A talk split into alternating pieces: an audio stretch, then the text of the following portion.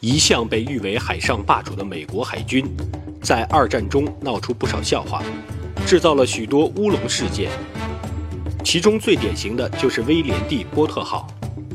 那么，这艘军舰是怎么回事？它又闹出了何种天大乌龙呢？这么大的乌龙事件又是如何发生的呢？本期文化讲坛故事会由北京市海淀区公安消防支队政治处严凯为您讲述。业务不精，作风松，强大美军闹乌龙，敬请关注。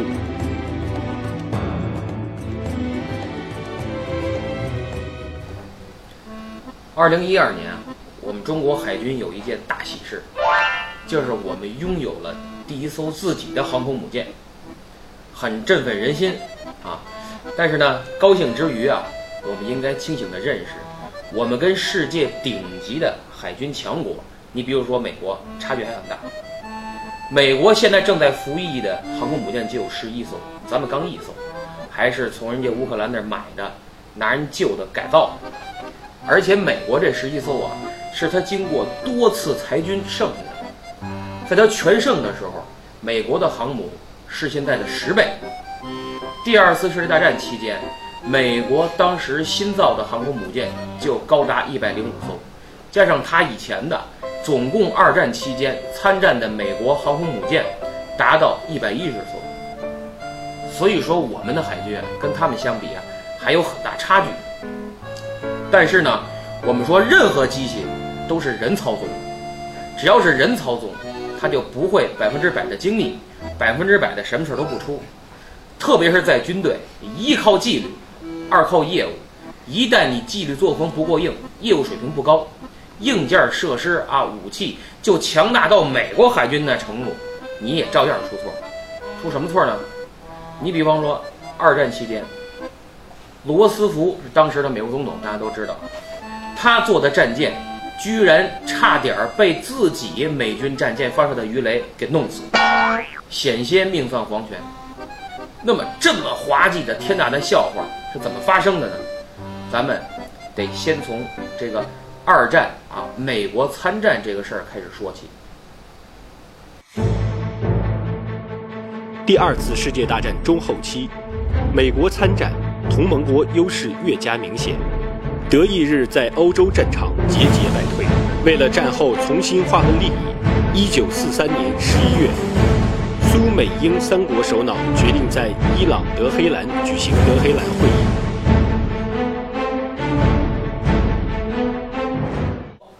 美国这边是怎么准备的呢？我们知道啊，这个罗斯福总统在他上任之前就已经下肢瘫痪，他坐在轮椅上，行动不方便。那么这个时候，美国要参会的就有八十多名政府高官，除了总统以外，还有什么国务卿，还有美国整个军事联席委员会的委员，啊，参谋长，反正就是军事上的大员加政府的大员。基本上，美国高层将近一半的人都要参加这个会。那么这个目标就很大。如果你坐飞机，那个时候日本就已经有了神风敢死队了，开始跟你拼命了，拿飞机撞你。你这万一空中遇见他们，那是自杀式袭击，就让人连锅都端了，对吧？当然，底下人乐了，腾出多少位置来，是吧？这。但你从安全角度出发，也从罗斯福总统的健康角度出发，美国决定派一个混编舰队。沿途护送他们先去北非。那咱们说，北非离着美国那么远，你从海上去，太远了吧？你坐船得坐多长啊？这个，你从地图上看，这是北非，这是美国，好像离着挺远的。但实际你从地球仪上看，这中间就隔一大西洋，距离不远。所以当时美国决定从海上过去，护送总统的战舰呀，叫伊阿华舰，这是这是一艘战列舰。对外宣称呢，说是运输大批战略物资，然后派两艘航空母舰和三艘驱逐舰组合一个混编舰队护送去。那么险些把总统战舰给炸沉了，这个天大的笑话，这个天大的乌龙，就发生在这次旅行当中。闹出这个大错误、大笑话的主角是谁呀？就是这护送三艘驱逐舰之一。啊，这艘军舰叫威廉 ·D· 波特号。这个舰上的水手给这个舰起个名字叫威利号，这小名你听着啊，挺威武啊，挺威力的哈，威力无比感觉。其实这艘军舰跟威力俩字儿毛都沾不着，一点都没关系。这个威廉 D 波特号驱逐舰，它的学名叫弗莱彻级驱逐舰。这弗莱彻级驱逐舰是怎么回事呢？是二战期间美国研制的一种驱逐舰。当时美国制造这种驱逐舰的能力非常强。半个月就一艘，而且这个弗莱彻级的驱逐舰，它的特点呢是能够跟航空母舰保持一个速度上的同步，就能够跟这个航母周围紧挨着航母制定作战战术。所以当时美国只用了两年时间就造了一百七十五艘这弗莱彻驱逐舰，成为美国在二战后期南太平洋战区的主力战舰。啊，后来战后这个军舰被其他军舰就给淘汰。那么当时这个威廉 D 波特号，外号叫这个威利号，它也是很快就建成下水了。可是到一九四三年的时候，当时美国已经卷入了整个太平洋海战，它原来储备的兵员，这好多都在前线拼杀呢。这个新建的军舰，这水手就没有老人了。当然，你舰长啊派一个经验丰富的，但是你下边这些百十来号这水手啊船员啊。这些海军就都是新兵蛋，说白了就招募过来，你赶紧训练，四个月时间差不多你就上了船了。所以说俗话说萝卜快乐不洗泥，你哥现在来想都不可能，都不能这么办，对吧？你这训练成什么样了，你就上船了，没办法，战争需要。这些新兵上战舰之后的第一件事儿，第一关什么？说说你都不信，别吐。说你海军还晕船还吐呢，还真就吐。这里边干什么的都有，有在校的学生，知识分子这还算不错，还有什么出租车司机呀、工厂的工人呐，还有什么大夫、邮差呀，还有流浪汉、收破烂的，什么都有，男的、年轻人都来了就。所以这四个月训练也没干别的，您先别吐啊，您别到船上喝点粥，吐的比吃的都多，那就没法弄了，这个多恶心。所以没别的要求，就先别吐，不晕船了就 OK 了。那么在这种情况下，也没经过什么过硬的系统的业务训练，咱们现在说业务精谈不上，根本就，你明白了、懂了、会了，哎，填炮弹会发了、会瞄准了，差不多。了，就行了，这就，顾不了那么多，所以就把这个威力号呢也编在了这个混编舰队里边，没人嘛。这个事儿开始的时候对下边是保密的，就说你们这些战舰。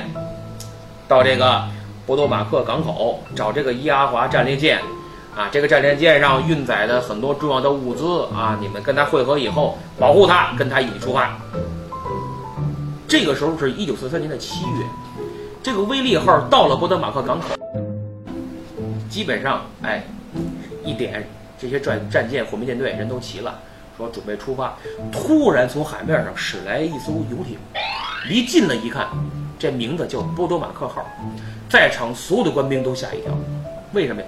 这波多马克号的游艇是罗斯福专门的游艇，专门拉他的。大家都琢琢磨，好家伙，总统大人都来看我们，这趟货物得多重要！亚华战舰的这个小伙子们更高兴，赶紧跟东武西的列好了。哎，罗斯福总统坐着轮椅上船检阅这个亚华舰上的官兵。这个罗斯福总统一行人上了战舰以后啊。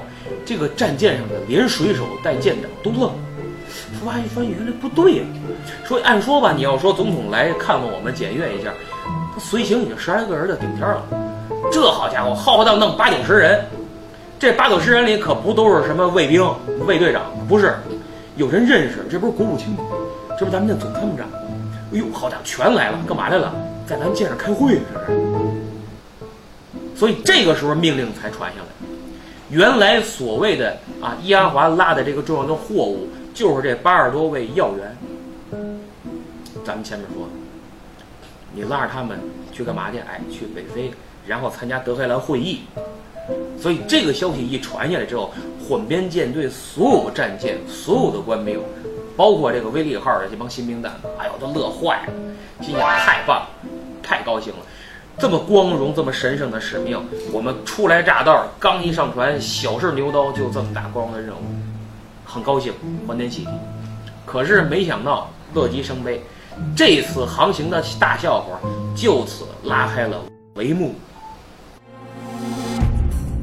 当时差点把罗斯福总统和军政要员乘坐的战略舰用鱼雷击沉，这究竟是怎么回事？除此之外，又闹出了哪些让人啼笑皆非的乌龙事件呢？我们知道有句俗话叫“出师不利”，就是你部队还没开拔呢，对吧？就开始闹各种各样的笑话。这威利号就是命令一下，说全体起航，大家。火民舰队唰都出去了，就这威利号它没动，怎么回事？你这起航的时候不得起锚吗？对吧？你停在港口里边就把那锚哗啦哗啦哗，你给它探下去放下去。走的时候呢，你把那锚哗给升起来还能走呢，是吧？一起锚的时候，这威力号出事儿。这新帮新兵蛋子一想到，哎，总统在那儿呢，高兴。这几个新兵一使劲儿，这起锚的方向没搞准。这锚啊，就勾到人旁边的军舰上。你说人家军舰招谁惹谁了？活倒霉的。你勾到以后，他拽不动。这帮这哥几个新兵蛋子还以为这劲儿不够呢。行，嚯，再使劲，使点劲啊！咔嚓一走，这一下，这毛是起来了，把这军舰什么护栏啊、救生艇啊，刮的稀里哗啦的，都给刮坏了。这威利号舰长一看，赶紧跑过去跟人舰长道歉，就不好意思，对不起，对不起。孩子们不懂事儿，太年轻，这事儿整的您多包涵。人家舰长一看，你瞧，瞧我这踏踏实实待着，都踏实家中坐，祸从天上来。你说这，哎，算算，都是一家人，都是美国舰队，算了吧。回去啊，跟孩子们说说，别老这么干啊，也不也不懂事儿，算了吧。这事儿就算了，算归算，给人家刮得稀里哗啦的。您这威利号这么尴尴尬尬的跟着也出来这个港口，灰头土脸的跟着走。出去以后呢，驶到大海上。乌龙就开始一个接着一个闹，第一个大笑话又出现了，怎么回事？以伊阿华为核心的这个火箭舰队在那走，这个罗斯福呢为首的这些高官呢，在这个伊阿华战列舰上啊聊天啊，讨论战事啊，看看海景，看看天气，还不错，挺好。开着开着就听着海上咣一声，吓一跳，所有人都吓一跳。这个时候人家水兵有经验，一听这是深水炸弹的声音。这下子可给这伊阿华战列舰给吓坏了，赶紧警报呜就开始拉响了。旁边那航母那飞机唰就放起来，赶紧看看周围怎么回事，是不是有埋伏？让伊阿华战舰的所有炮弹哐哐都推上膛，警卫围着罗斯福里三层外三层站好了，声呐也发到海里，咵去探底下有没有潜艇，乱成一团，都以为啊是什么德国呀或者日本的潜艇在这儿呢，中埋伏了。隔了一会儿。就从这个威利号发来了信号。对不起啊，我们这儿当兵的一激动啊，深水炸弹扔水里炸了。呵，这个伊阿华舰舰上这帮人一听我，这什么素质？这，呵，这帮人我，万幸是没出大事。这个爆炸的地点离总统这儿离得比较远，这要是近，你甭说总统有什么事儿，你这些高官里有一个半个伤的，你都吃不了兜着走。大家是一肚子气。这这事儿勉强也就算过去，把这伊阿华战列舰人给吓得够呛。这还没完呢，接下来呀，这海上又不知道怎么莫名起了一阵波涛，呜一下子把这威利号一个水手给卷到海里去了。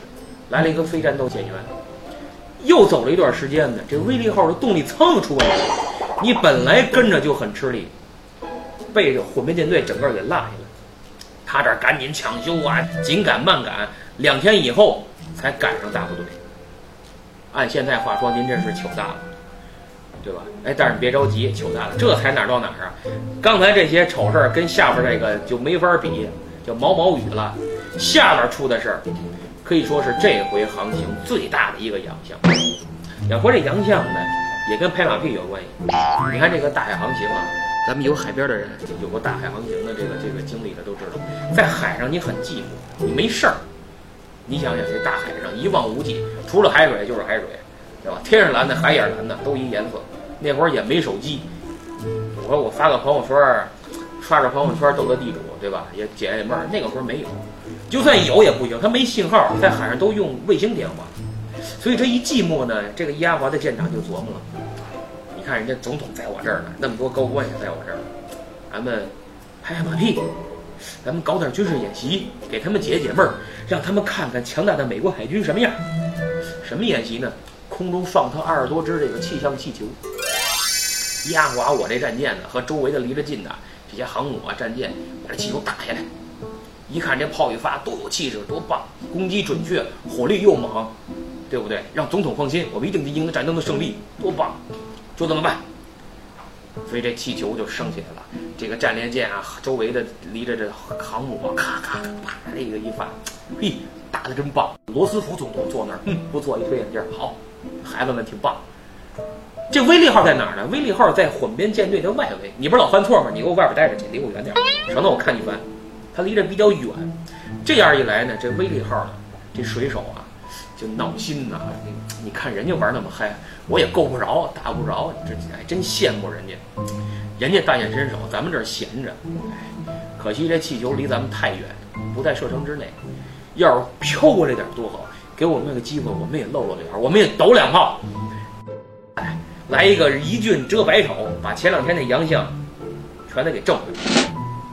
他们这儿正琢磨呢，巧了，由于这海上这风啊，它风向不定，有那么几只气球啊，呼悠悠呼悠悠就飘过来了，就远离了原来既定放飞的范围，就飘到外围来了，来到了威力号的射程范围内。舰长一看，嘿，好，兄弟们来了啊，快快快，准备好了，给我打，破响点，就给把炮啊都给我对准这气球，让总统看看啊，咱们这火力也不错，咱们哥几个也挺牛。舰长又一想啊，机会难得，干脆咱们同时也搞一个发射鱼雷的演习，借机会熟悉熟悉业务。上面打，底下发射鱼雷，双管齐下，多好。有人问这这鱼雷你真发射吗？那你不是真发射。咱们有对军事方面有研究、感兴趣的朋友知道，这鱼雷发射，它有一个鱼雷的一个弹道，把这鱼雷光你推进去之后呢，这里边有助推的火药，一推火药燃烧，咣，这鱼雷出去了。就跟咱们看那个发射火箭呀什么的就一样。那么演习的时候呢，把这个弹道里的助推火药给拿出来，这鱼雷呢搁进去，咔一合，你就摁发射的按钮，出不去。你要真出去，把自己人给打了呢。就是所以就演习一下发射鱼雷的操作规程，哎，熟悉一下发射鱼雷的业务。这都不是新兵蛋子嘛，所以找机会就练练。但是你就就算假发射鱼雷，你得有一个目标吧，你得瞄一下吧，象征性的。对吧？问说舰长，咱往哪儿瞄？舰长一想，反正也不真发射，这一压就一压华，它大，就瞄着它。这箭头大，好瞄，一压华特别大，就照这来。行，就这么定了。就这样，舰长安排准备了三颗鱼雷，这威力号上面咣咣打的挺带劲。这会儿舰长集合负责鱼雷的战士站在一起，按照既定岗位，操作规程啊，准备就绪了。就听舰长上面喊：“鱼雷一号准备发射。”这鱼雷一号赶紧啪，鱼雷搁进去，助推火药拿出来，咔一，刚反一按，啪！报告舰长，鱼雷一号发射完毕。好，鱼雷二号准备发射。这士兵赶紧忙活，把这个鱼雷推进去。报告舰长，鱼雷二号发射完毕。鱼雷三号发射。半天没动静，隔了一会儿就听那里边喊：“坏了，坏了，坏了，坏了！”这舰长吓一跳，怎么还死人了呢？还你发射鱼雷还能死个人？怎么回事？发射鱼雷三号的士兵太激动了，忘了把那个助推火药拿回来。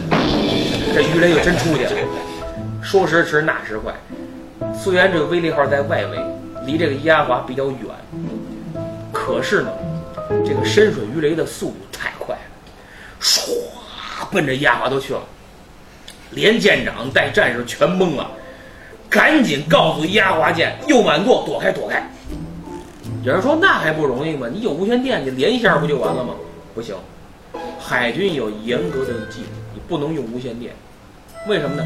你用无线电的话，这个信号功率太大，容易被什么日本、德国的人给侦测到。一看这么大强功率的无线电，肯定有大大规模军舰，把人轰炸机给招来了，惹事儿了。那不用无线电，用什么？用信号灯。这时候威力号赶紧用信号灯给压华战舰发信号。发什么指示呢？密码是水下有鱼雷，迅速右满舵。可是这个发信号灯的呢，又是一新兵蛋子，一着急发错了，发什么？发说这水下有鱼雷，已经离你远去了。这舰长一看，我的，你还不如不发呢。这一下子，舰长一看，完了，不可挽回了，也顾不得什么无线电不无线电了，直接采用无线电给伊阿华舰的舰长喊话：“狮子，狮子，赶紧右满舵！”这个狮子就是伊阿华战舰舰的舰长。这边舰长坐驾驶室里听，嗯，什么谁谁叫我呢？这这冒天下之大不韪，用无线电喊我，是不是有紧急情况？是不是发现德国的潜艇啊？所以他也赶紧用无线电他回：“你是哪部分？你是哪部分？是不是发现德国潜艇了？”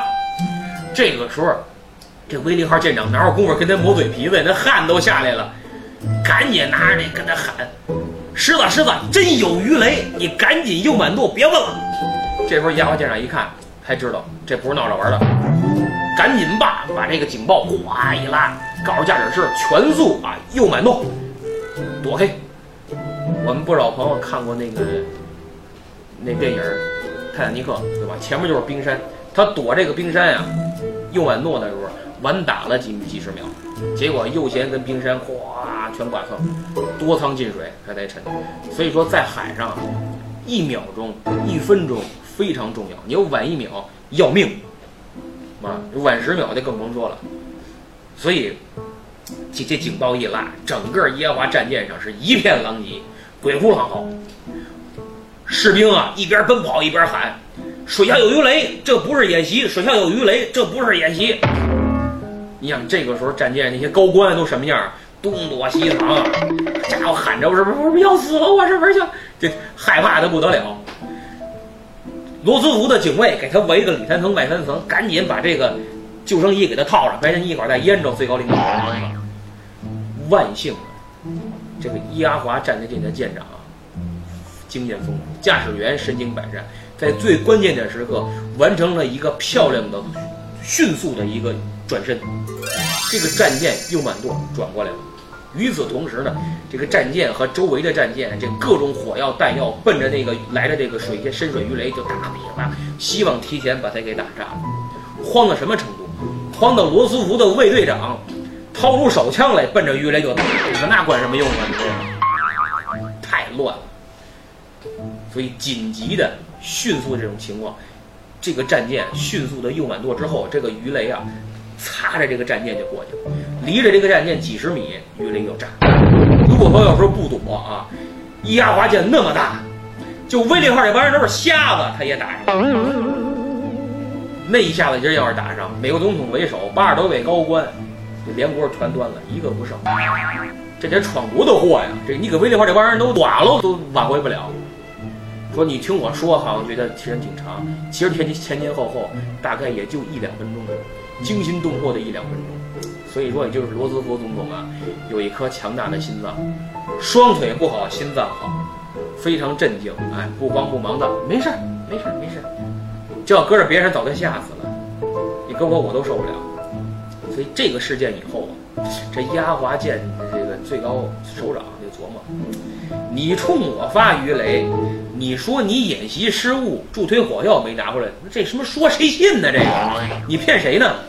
这里边必有奸细啊！你就是内鬼玩无间道，想弄死我！立刻下命令，威利号你别跟着了，因为发生这个事儿的海域啊，在百慕大，也够倒霉的啊！这地儿净闹邪事儿，是吧？都知道。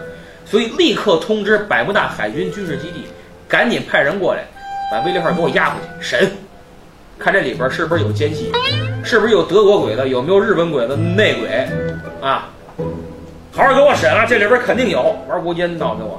所以强大的美国海军还没跟敌人交火呢，就押着自个儿的军舰浩浩荡荡的回来军区基地了。所以这件事儿啊，你说出来到现在都是军事史上的一个笑话，懂吗？把自己军舰当战利品当俘虏。到了基地以后，就是没完没了的审查，从舰长开始，你哪儿的人，祖三代是干嘛的？哪儿的德国移民有嫌疑，查，马上查。你哪儿的人？爱尔兰的，别捣乱。你哪儿的？芬兰，芬兰德国占领区有嫌疑，查。一个一个的过筛子，彻底排查，最后发现，确实是这帮无能废物无能，他不是有二心，他不是玩无间道，这里边没刘德华。不是敌人太强大，是我军太无能。他要真对你有二心，他那鱼雷发出去，就别拿无线电喊了，偷偷摸摸给你炸了，不就完了吗？所以经过一番仔细排查，发现这个确实是他们没二心，确实是笨。谁让这帮新兵蛋子呢？还训练无数，作风晕乎，业务马虎，这么一个帮二吧呵呵的一帮，是吧？这个作风低，素质差。算了，也别给人家一棍子打死了，给一个改过自新的机会，锻炼锻炼，可能以后就好了。但是有一点啊，你可别给我上战场了，你这晕蛋似的上了战场，你都不知道你怎么死的。这么着吧，你们去开一些海岛，一些物资基地，啊。所以就把这个威利号弄到一个一一些海岛边上去看海岛。你说你看海岛，你该消停了吧？外甥打灯笼照旧，一样闯祸。什么事儿？炮打司令部。上次打总统，这回打司令。怎么回事呢？这威利号呢，看海岛呢，他时间长了，他心里闷，觉得自己壮志难酬啊。人家都上战场了，真刀真枪，你瞧我们这猫着。这每天是三个堡两个岛，我们这哪儿打仗来了？我们这南戴河疗养来了，这是空有一枪报国之志啊，壮志难酬啊！哎呦，他们还不想想自己有没有得练马刷子，还壮志难酬呢，一天到晚还挺怨天怨地。有一天晚上，有几个士兵喝酒，他那会儿也没禁酒令，好吧？打仗期间还饮酒，战备期不是战备，战争期间饮酒，这是。这几个士兵喝酒，喝完酒以后啊，烦。你说这海岛上多少里都没人，就有点咱们零零散散的这个驻地。你说我这喝点酒来精神了，手痒，好久没开炮了，咱来一炮吧。旁边那人说：“你别惹事儿了，我操，你忘了之前咱干什么事儿了？多一事不如少一事，别再惹娄子啊！你这一闹出点事儿来可了不得。没事儿，这儿待着咱都熟透了，这儿都，这你躲开。”我开一炮，他晕乎乎的把炮弹填进去了，唰，来一炮，打出去了，打哪儿去了不知道，反正在岛上激起一片潮台，反正痛快了。哎呦，好，爷痛快了，成了，回去洗洗睡，他洗洗睡了，真没事吗？真没事前半夜真没事后半夜可坏了，岛上驻军那边就来消息了，岛上驻军的司令官跑过来了，找舰长。咣咣咣砸那门，舰长一开门还揉着眼睛，你怎么了你？你干什么玩意儿呢你啊？你知道不知道你军舰打了一炮？怎么了这是？呃，是的，我知道，我们一个战士打了一炮，是吧？你知道打哪去了吗？打不知道。你打我那儿去了，你知道吗？我在家正跟我这媳妇儿小舅子正喝酒呢，你咣一的给我们都屋里边了。你看我这脸，你看我这没不了的，你看我一身土。好家伙，这这会儿才知道。这个炮弹打哪儿去了？打岛上司令部去了。还好没正中司令部，打在旁边了，把司令部给震塌了。你就这也够呛啊！好家伙，你随便开一炮都能打着自个儿司令部。你你这飞利号，真是也确实是赶紧买彩票中中奖去吧！你这个够倒霉的他，这倒霉啊！荷兰我的 C 呀，随便打一炮能打自个儿去。这事儿闹的真是滑天下之大稽。闹乌龙的事儿完了吗？没有，还没完事儿。这不到二战最后了，太平洋海战，美军已经全面占领上风了。日本这个时候什么航母啊、军舰呀、飞机呀，都被美国消灭差不多了。日本这会儿就是垂死挣扎，训练敢死队，就是前面我说的神风敢死队，开着飞机就是撞你军舰，跟你同归于尽。按现在话说，就是自杀式人肉炸弹袭击，跟恐怖分子玩的差不多。所以这个时候，威利号呢，本来这个离这个战场挺远，挺安全。结果没想到啊，这日本神风敢死队啊，在空中飞着寻找目标，有一个小分队啊，越飞越远，也偏离了主航。他就发现了，哎，这儿一军舰，这个威利号，哎，这儿一军舰，里边有一个说，行，这军舰就我来了，唰，一架飞机就看中了这个威利号，俯冲，我就你了，就下来了。给这个威利号吓的呀！这威利号赶紧跳起高炮，咚咚咚打。驾驶员赶紧，我也别闲着，快右转舵打躲。上面又打，底下又躲。你还别说，经过多次训练啊和反省自身之前的犯的错误，这个威利号长进不少。这飞机还真没撞上它。虽然说没把飞机打下来，但是还是训练有素的躲开了。这个飞机啊，擦着船边，唰扎在海里了。那你说这也奇怪，按照理说你扎海里爆炸不就完了吗？偏偏这飞机扎在海里它没炸，扎到水里之后，它往上一浮，咣炸了，正炸在威利号这儿，给这威利号炸出海面多少米啊？整个龙骨全面受损。一会儿的功夫，这威利号咕嘟咕嘟咕嘟咕嘟就就沉。那你一沉，你想，这这天底还有比威利号更倒霉的吗？那更有意思的说，你说这他一沉，你得死多少人啊？嘿，实际上我告诉你，一个没死不说呢，连受伤都没有，全跑一干净。这因为这大家一看不好啊，放救生艇，撒跑特快。有的人呢，给炸在水里头呢，游游游到救生艇上，也没受伤，一个没死。就好比说我们生活当中啊，有一些人呀，他老犯二，老闯祸，但是呢，他一闯祸呢，给人家整的够呛，他自己什么事儿都没有。这这种人也挺多。那么威利号就此完成了他的罪恶的一生啊。那么话说回来，看似偶然，其实呢，我们数一数，就发现什么？有一句话叫“一连串的偶然就是必然”。你发现咱我们数一数这威利号，看到的这些乌龙，什么起锚刮人家船呀？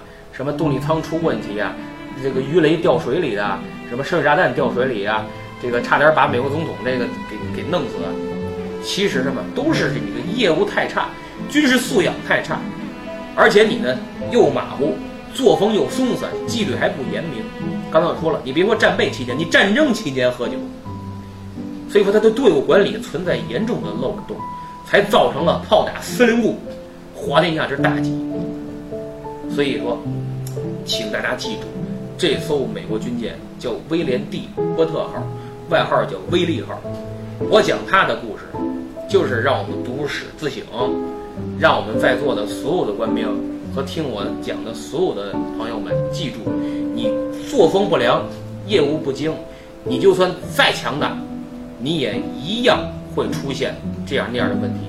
这些问题可能给我们的战争形势，这个给我们的队伍，给我们的。国家都会造成非常严重的、无法估量的影响和损失。谢谢大家。